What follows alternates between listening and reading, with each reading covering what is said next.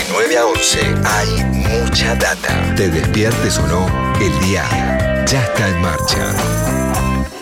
Mucha data. Yo llevo, llevo en mis oídos la más maravillosa música.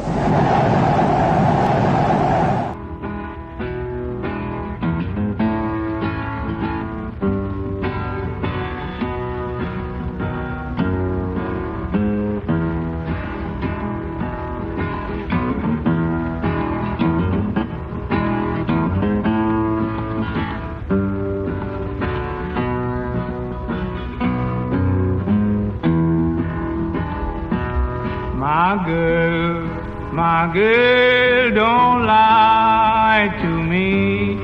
Tell me where did you sleep last night? Come on, tell me, baby. In the pond, in the pond, where the sun don't ever shine. I was shivering all night too. My Bueno, girl, Ahí estamos metiéndonos ya directamente en la sección de Leo Acevedo que promete hoy una vez más repasar algunas de las canciones que, bueno, que creemos que conocíamos por, por algunos artistas y que en realidad son originales de otros, ¿no? En este caso tengo el, tengo el, el recuerdo, no me acuerdo exactamente de que Kurt Cobain en el Unplugged de Nirvana, eh, en el que toca esta canción, tira una referencia, ¿no? De que esta es una canción de un músico que dice llama Led Belly o algo así, ¿no? Leo Acevedo. Así es, antes de tocarla como cierre del Unplugged en MTV, Kurt Cobain la presenta como una canción de Led Belly, aunque en realidad es una canción de autor anónimo. Where Did You Sleep Last Night, también conocida como In the Pines, es una canción de autor desconocido y data al menos de 1870. Es una canción muy, muy, muy vieja, muy tradicional, este, que fue pasando de boca en boca, tiene muchísimas versiones, gente que le agrega estrofas, que cambia estrofa, una estrofa por la otra. Y la primera versión impresa de esta canción, no grabada, sino impresa, la partitura está este, fechada en el año 1917 y la primera grabación, que ni siquiera fue en un disco de pasta, sino en un cilindro de esos que eran las- las prim- el primer soporte, digamos, para, para grabar este, música. Los es de Edison. 1920. Los de Edison, totalmente, claro. Los cilindros de Edison. 1925 fue la primera grabación. Esta, esta versión que escuchamos es la que grabó Led Belly en 1944 y es la que se conoce como la versión, digamos, la primera versión este, definitiva, por decirlo de una manera. Yo creo que eh, Kurt Cobain en realidad este, estaba haciendo una versión de una canción que él había escuchado por los Screaming Trees, en realidad por Lanegan, el cantante de los Screaming Trees, que la había grabado eh, a fines del año, a fines de la década del 80 con su banda. Este, recordemos que en ese Unplugged de MTV él invita a tocar a los Meat Puppets y hace un par de canciones de ellos. Me parece que quería hacer como una especie de este, devolución de gentilezas para sus compañeros de, de- de- de escena ahí en Seattle. Y, y esta canción también estaba en ese, en ese mismo espíritu, digamos, en ese plan. El, para mí, este, esto obviamente es un dato que no, que, no, que no tengo, pero me da la sensación de que él conoció esta canción más que por la versión de Led Belly, por la versión de los Screaming Trees y de Mark Lanegan. Y ahí estaba de alguna manera este, presentándole al gran público a otra, a otra estrella, a otra figura de, de la escena de Seattle, este, como, como lo era Mark Lanegan. Quiero contarles un poco quién era Led Belly. Led Belly era Claro. un, un- un negro llamado Judy William Ledbetter, que nació en una plantación de, de Luisiana en, en enero del 88, pero no del, de 1988, sino de 1888, en el siglo XIX. Y ya este, de muy joven, este, a los cinco años, su tío le regaló su primer instrumento, que era un pequeño acordeón. Digo pequeño acordeón porque si uno busca en Google imágenes de Led Belly, este, va a encontrar esa foto de, de Led Belly ya adulto. Una verdulera. Un- claro, totalmente. Un, un- un pequeño acordeón muy chiquitito, este, que en manos de Led Belly, que era un tipo, un negrazo enorme, parece más chiquitito aún.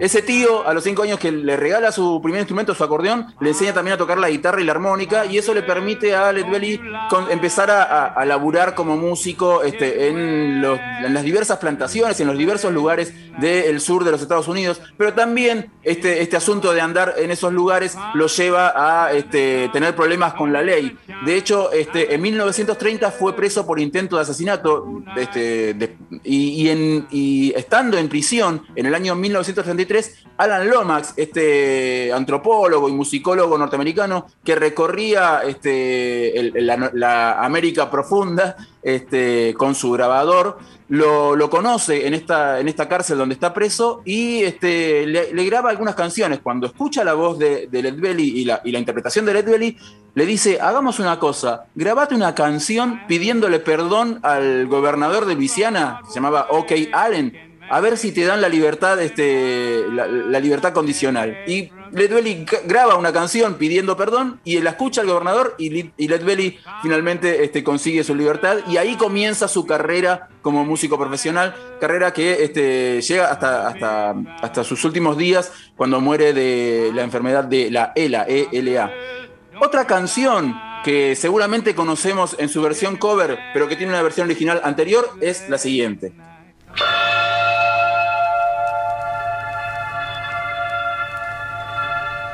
got a black magic woman. Got a black magic woman. Yes, I got a black magic woman. Got me so blind I can't see. That she's a black magic woman and she's trying to make a devil out of me. Don't turn your back on me, baby. Muy linda esta versión. Yo tenía la de Santana, en mi cabeza siempre suena la de Santana, ¿no?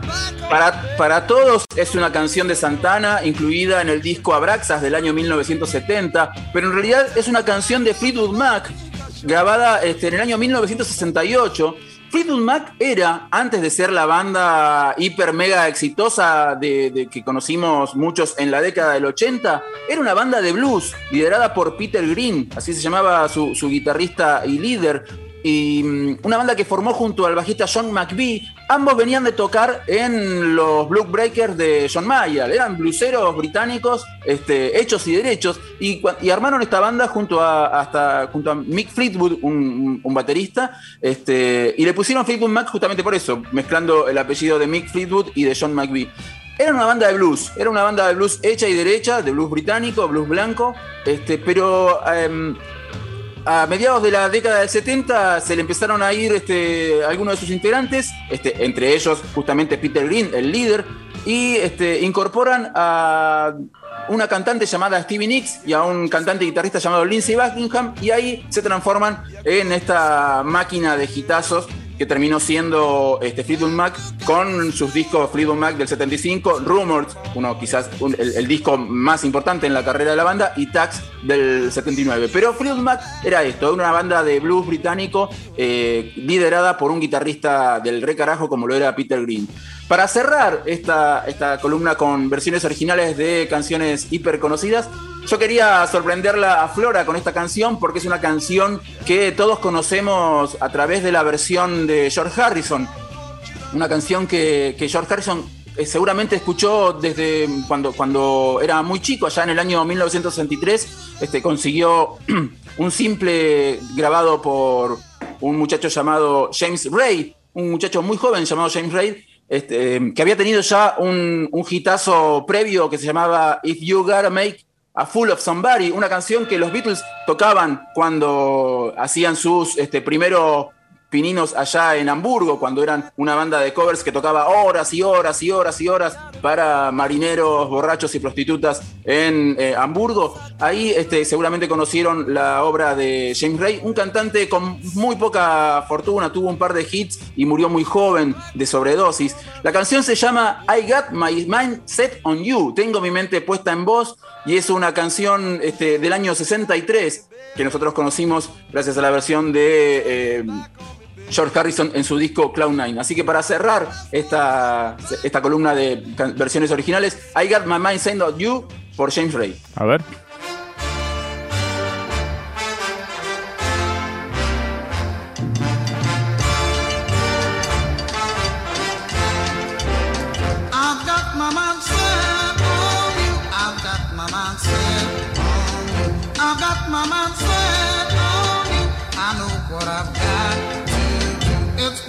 Notre